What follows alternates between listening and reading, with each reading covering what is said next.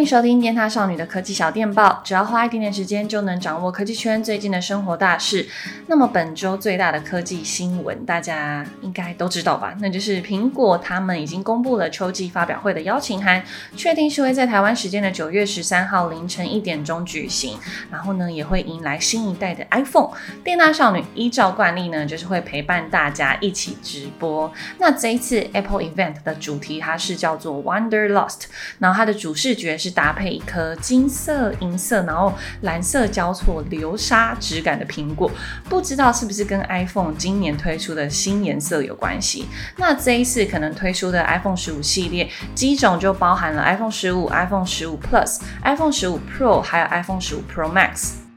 全系列都有可能换上大家引颈期待的 USB-C 的连接部，只是说传输速度可能先打个小问号。另外呢，就是全机种也可能都会有动态岛。那另外也有传闻指出说，Pro 系列的静音键可能会改成固态按键，所以就有机会迎来更窄的荧幕边框。那么，他友们最期待 iPhone 十五升级或是改善哪一个部分呢？除了手机，或许我们当天还有机会看到新的 iPad、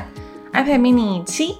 一切就等待九月十三号苹果的揭晓喽。好，那在大家准备热身要参与苹果发表会的同时，我是觉得荷包暂时先不要太着急，因为三星 Galaxy S 二十四系列的旗舰机尽管明年才会发表，但是这几天传闻一直流出哦，据说三星是会在 S 二十四 Ultra 顶规旗舰机身上算是做出大改款吧，可能从原本的曲面萤幕会改成全平面萤幕，所以边框呢会变得比较粗。一点点，荧幕占比也会因此略微下降。那也因为调整了荧幕的设计，所以让整体的手机厚度也会一并的增加。依照我自己的使用习惯来看，我发现我比较喜欢用全平面的荧幕，因为曲面荧幕可能是在触控上会有误触的可能，或者是说视觉上我好像不太习惯它那个曲面的表现。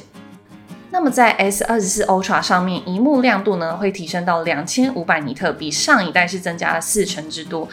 萤幕更新率呢升级到了一百四十四赫兹，所以让整个浏览体验都会更加顺畅。那传闻中也有提到 S 二十四 Ultra 有可能会推出两 TB 容量的选择，超级大，可能会成为史上最贵的三星旗舰手机。不过不确定会不会搭配更大的记忆体，因为在 S 二十三身上就有看到一些自媒体的创作者，就是直接把手机当成他创作的主力机，所以我觉得这个两 TB 容量选项针对的应该是这这些受众，不然真的我想不到有其他人把这个两 TB 可以用的非常充足。Galaxy S 二十四系列的机型也传出说，可能有两种处理器版本可以做选择，一个是高通的 Snapdragon A Gen 三的处理器，另外一个呢就是三星自家的 Exynos 二四零零处理器。那因为三星它这一次其实是有效提升了他们四纳米晶片制成的良率还有效能，所以让整体的表现呢其实是非常接近高通的新款晶片。但是实际表现是怎么样，可能要等推出之后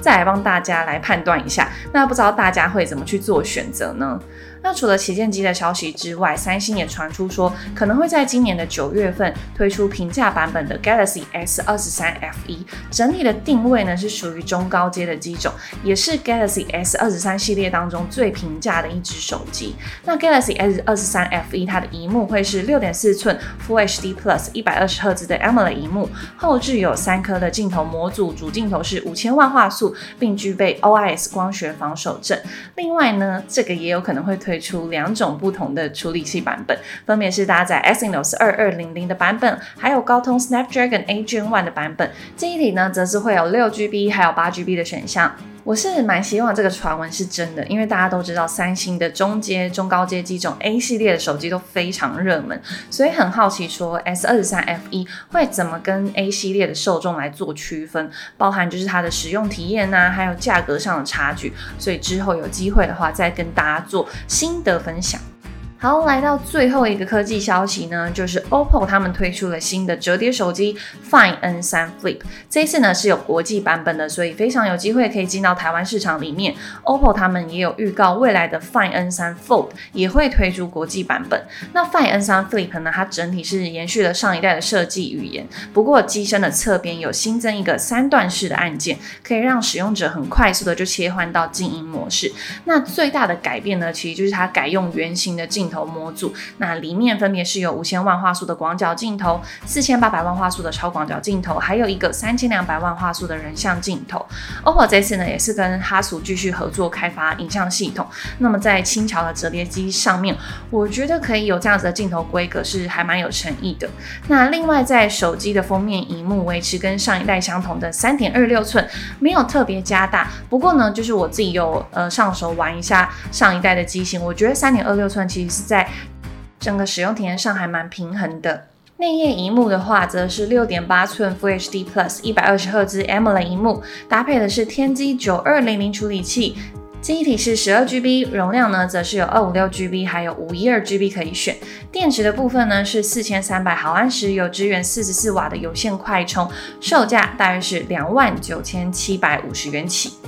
这款手机呢也是非常非常想要上手把玩，再加上现在折叠手机的市场竞争越来越激烈，哪一款在使用体验上是最平衡的呢？也是很希望可以做一个横向评比，再来跟大家分享。好，那以上呢就是本周的科技小电报。除了苹果的重头戏要登场之外，其他品牌呢也是蠢蠢欲动哦，都有令人期待的新品即将推出。接下来你要花钱买哪样东西呢？我的话好像没有，但我其实心里面蛮想。换一只 OPPO 的手机，因为他们拍人像真的是太强了，我们办公室真的为之疯狂。好啦，那我是 Lindsay，我们就下次见喽，拜拜。